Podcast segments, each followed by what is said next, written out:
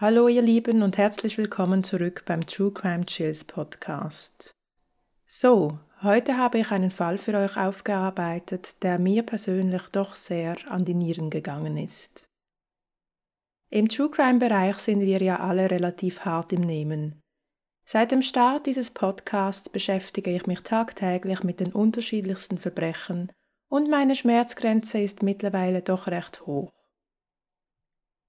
Nicht, dass einige Fälle weniger schlimm sind, im Gegenteil, sie sind alle wirklich schlimm und tragisch.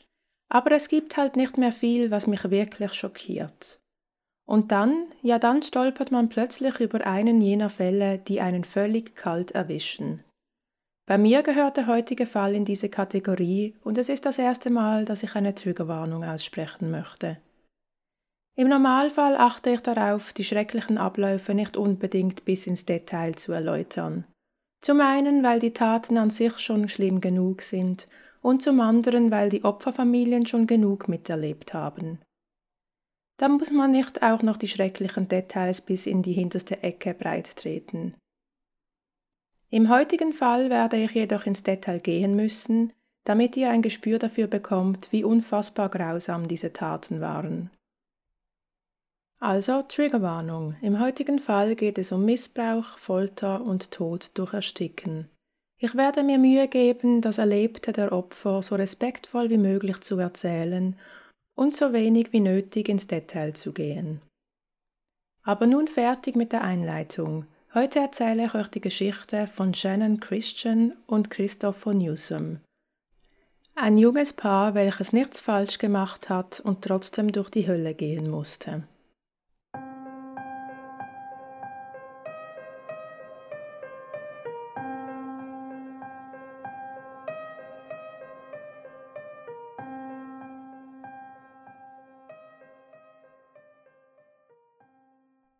Shannon und Christopher lernten sich im Herbst 2006 durch gemeinsame Freunde kennen.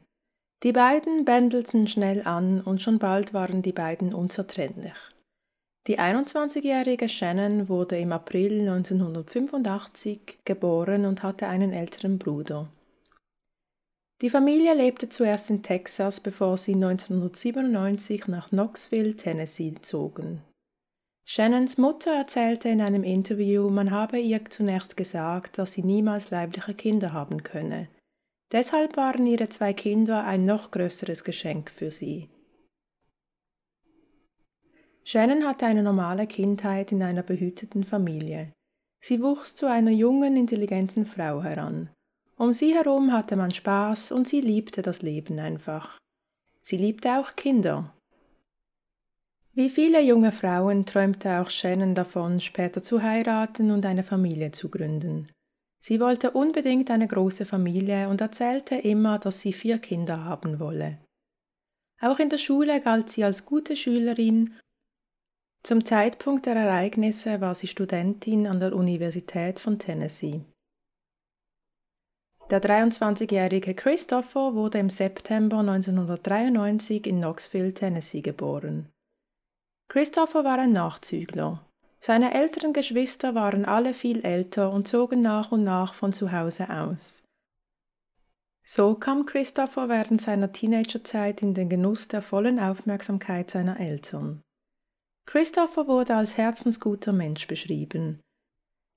Mit seiner offenen und freundlichen Art hatte Christopher keine Mühe, Freundschaften zu schließen Freunde und Familie erzählten, dass wenn man Christopher kennenlernte, hatte man gar keine andere Wahl, als ihn zu mögen. Christopher liebte Baseball. Schon sehr jung begann er mit Baseballspielen und spielte auch in seiner Highschool-Zeit im ortsansässigen Team mit. Leider erlitt er dann eine Verletzung, weshalb er das aktive Spielen aufgeben musste. Zum Zeitpunkt der Ereignisse arbeitete Christopher als Zimmermann und war sehr, sehr gut in seiner Arbeit. Shannon und Christopher genossen die gemeinsame Zeit. Als frisch verliebtes Paar waren sie immer zusammen unterwegs. Christophers Mutter erzählte, Christopher habe ihr Shannon vorgestellt und für seine Mutter war schnell klar, dass das mehr war als nur eine Teenagerliebe. Doch nur wenige Monate nach ihrem Kennenlernen sollte sich das Leben der beiden Familien für immer verändern. Am 6. Januar 2007 waren die beiden verabredet. Sie planten gemeinsam essen zu gehen und danach waren sie zu einer Geburtstagsparty eingeladen. Doch dann entschieden sich die beiden um. Sie beschlossen stattdessen in der Wohnung einer Freundin einen gemütlichen Filmabend zu verbringen. Beide lebten sie noch zu diesem Zeitpunkt zu Hause und so rief Shannon zu Hause an und berichtete ihrem Vater von ihren Planänderungen und dass sie später in der Nacht nach Hause kommen würde. Zu diesem Telefonat kommen wir später nochmals. Am nächsten Tag erhielt Shannons Mutter einen Anruf von Shannons Arbeitgeber. Sie war nicht zur Sonntagsschicht in ihrem Nebenjob erschienen. Für Shannons Mutter war das zunächst zwar ungewöhnlich, doch sie hatten ja am Abend zuvor von ihrer Tochter gehört, also klingelten die Alarmglocken nicht sofort. Erst als Shannons Freunde anfingen, bei ihr zu Hause anzurufen, weil sie sich auch nicht erreichen konnten, wussten ihre Eltern, dass etwas nicht in Ordnung war. Christophers Eltern hingegen waren nicht beunruhigt.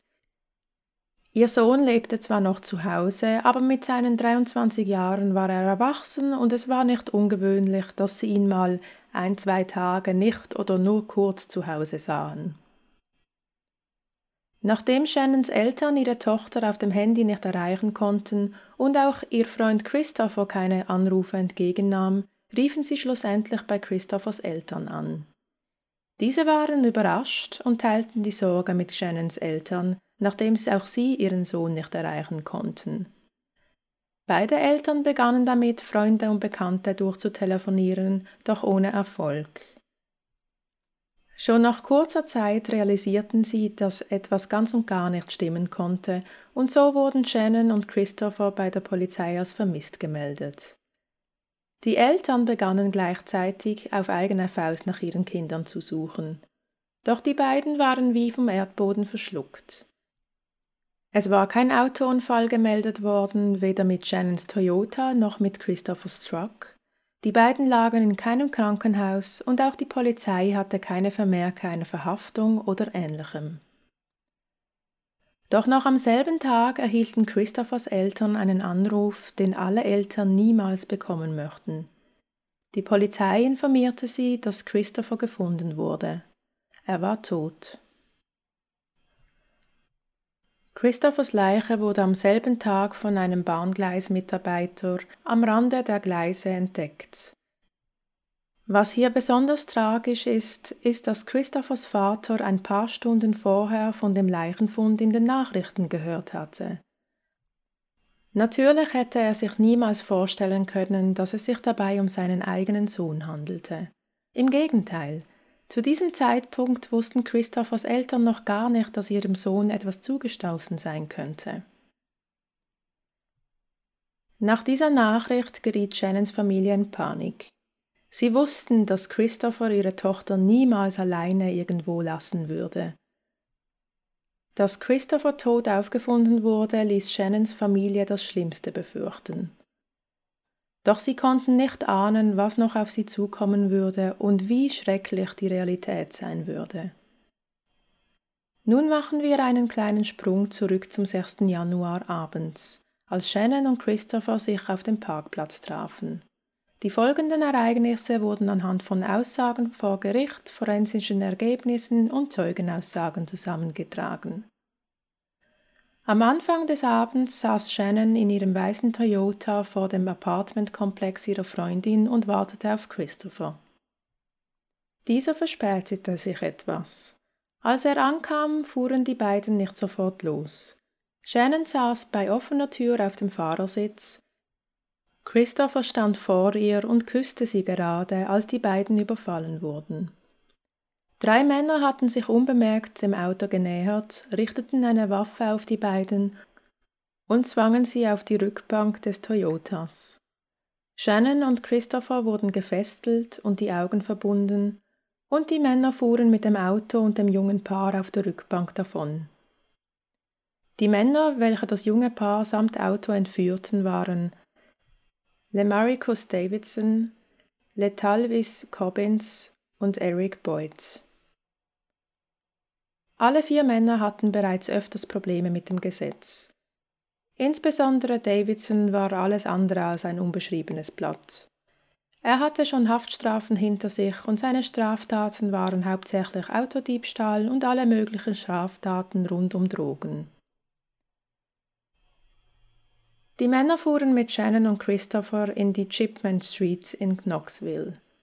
Dort lebte Davidson in einem gemieteten Haus. Im Haus angekommen, richtete sich Shannon zu Davidson und sagte zu ihm, Zitat, Ich will nicht sterben. Laut Davidsons Aussage habe er ihr beim Leben seiner Tochter versprochen, dass er sie dort rausbringen würde. Im Haus waren noch zwei weitere Personen, George Thomas und Cobbins Freundin Vanessa Coleman. Shannon wurde in Davidsons Schlafzimmer gebracht und dort ans Bett gefesselt. Christopher wurde im Wohnzimmer festgehalten, wo Cobbins und Boyd auf ihn aufpassten. Zunächst nahmen Davidson und Thomas Shannon die Brieftasche ab und fuhren mit ihrem weißen Toyota davon.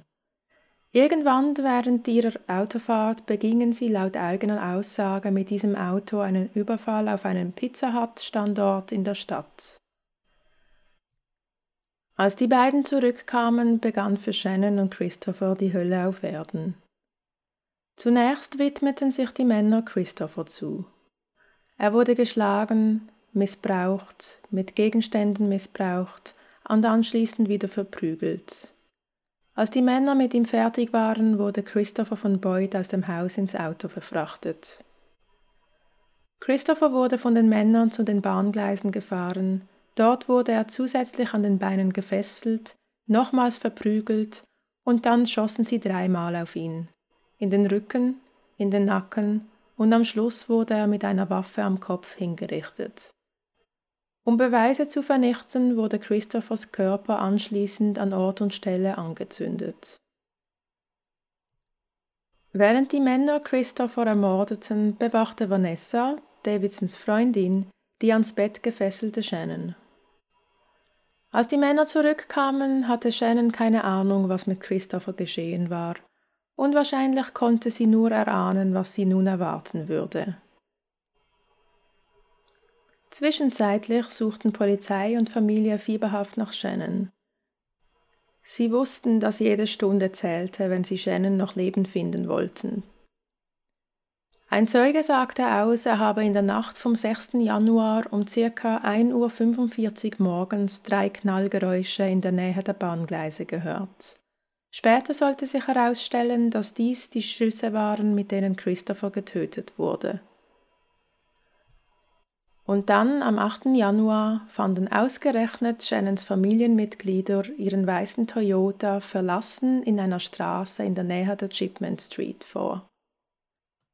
In diesem Fall handelte die Polizei sofort und richtig. Das Auto wurde untersucht und sie fanden unter anderem Zigarettenstummel und Fingerabdrücke. Der Abgleich der Fingerabdrücke wurde sofort veranlasst und diese gehörten keinem anderen als dem bereits vorbestraften Davidson. Schnell fand die Polizei heraus, dass Davidson das besagte Haus in der Chipman Street gemietet hatte. Da das Auto ganz in der Nähe gefunden wurde und sich Davidsons Fingerabdrücke in Shannons Auto befanden, konnte die Polizei schnell handeln und Davidsons Grundstück durchsuchen. Von Davidson und den anderen war zu diesem Zeitpunkt keiner mehr da. Bereits am 9. Januar, am Tag nach dem Autofund, durchsuchten die Ermittler Davisons Haus und das Grundstück. Auch wenn die Polizei keine großen Hoffnungen hatten, Shannon lebend zu finden, war das, was sie fanden, selbst für langjährige Ermittler nur sehr schwer zu ertragen.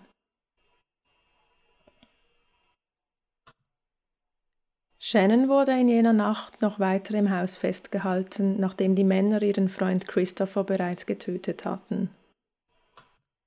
Sie wurde stundenlang auf die unterschiedlichsten Arten missbraucht, verprügelt und sogar mit den Füßen in den Intimbereich getreten. Nachdem die Männer mit ihr fertig waren, versuchte Davidson sie zu erwürgen, doch es funktionierte nicht. Nachdem er sie gewürgt hatte, bemerkten sie, dass Shannon nach wie vor Puls hatte. Er würgte sie weiter, doch dann entschied er sich um.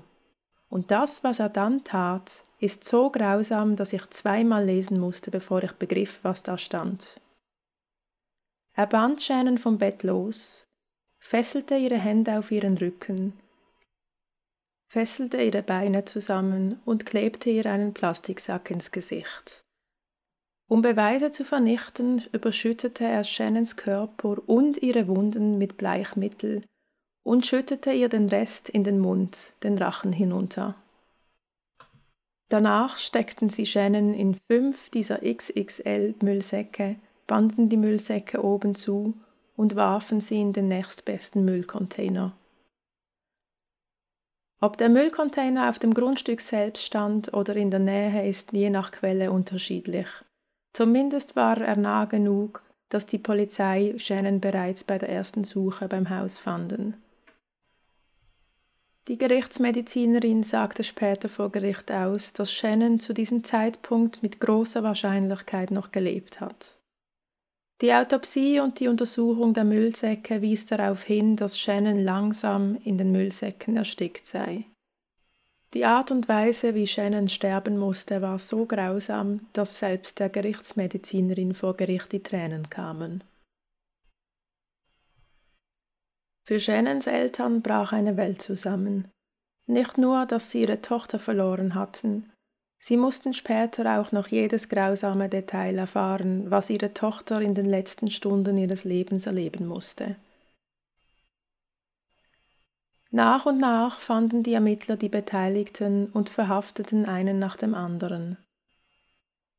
Der Fall brachte viel Unruhe in die Stadt Knoxville und niemand konnte fassen, dass so ein schreckliches Verbrechen in ihrer eigenen Stadt geschehen war. Die vier Männer, Davidson, Cobbins, Thomas und Boyd, sowie Davidsons Freundin Vanessa Coleman wurden angeklagt. Jeder bekam seine eigene Gerichtsverhandlung.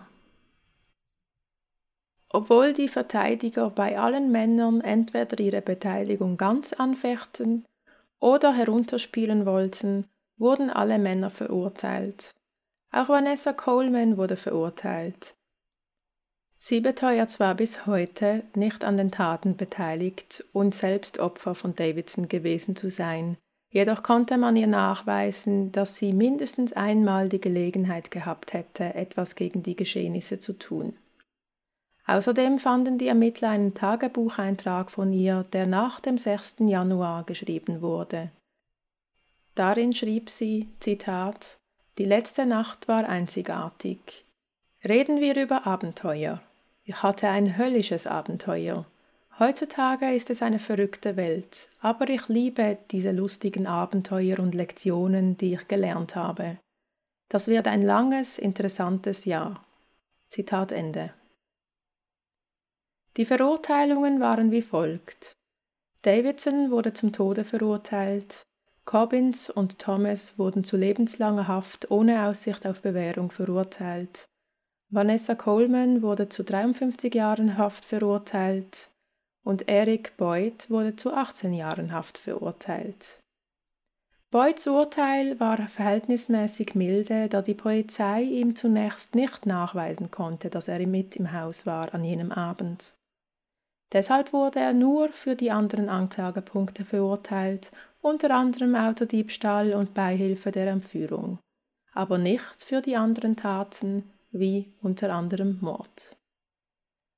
Aber keine Angst, in diesem Fall blieb es zum Glück nicht so.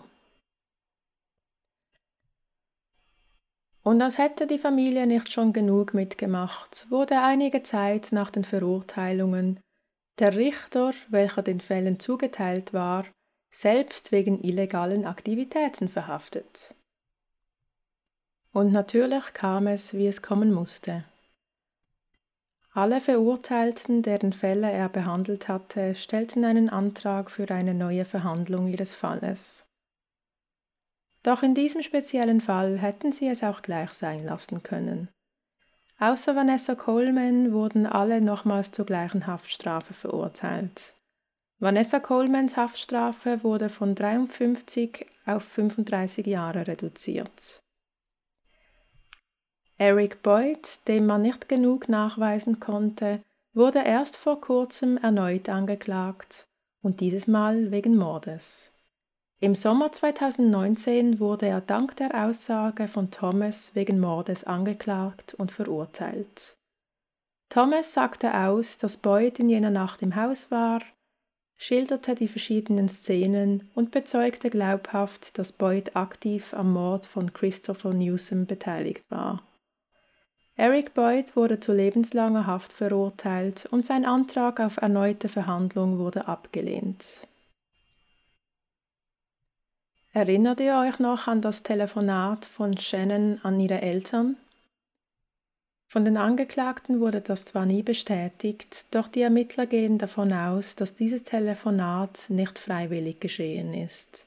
Sie vermuten, dass Davidson Shannon gezwungen hat, ihre Eltern anzurufen, um ihnen zu sagen, dass sie später nach Hause kommt. Er konnte ja nicht wissen, dass sie eigentlich geplant hatte, auswärts zu schlafen. Die Ermittler vermuten, dass Davidson so verhindern wollte, dass Shannons Eltern sie bereits an jenem Abend suchen würden. Davidson war eindeutig die treibende Kraft bei diesen Geschehnissen. Er zeigt bis heute keine Reue, lügt, dass sich die Balken biegen und war damals sogar so eiskalt, dass er Christophers Markenschuhe anzog und sein Handy einfach für sich selber nutzte. Zudem nahm er Shannons Schmuck an sich. Während Shannon im Müllcontainer starb, machte sich Davidson einen gemütlichen Abend mit seiner Freundin und schenkte ihr Shannons Schmuck. Das war die Geschichte von Shannon und Christopher.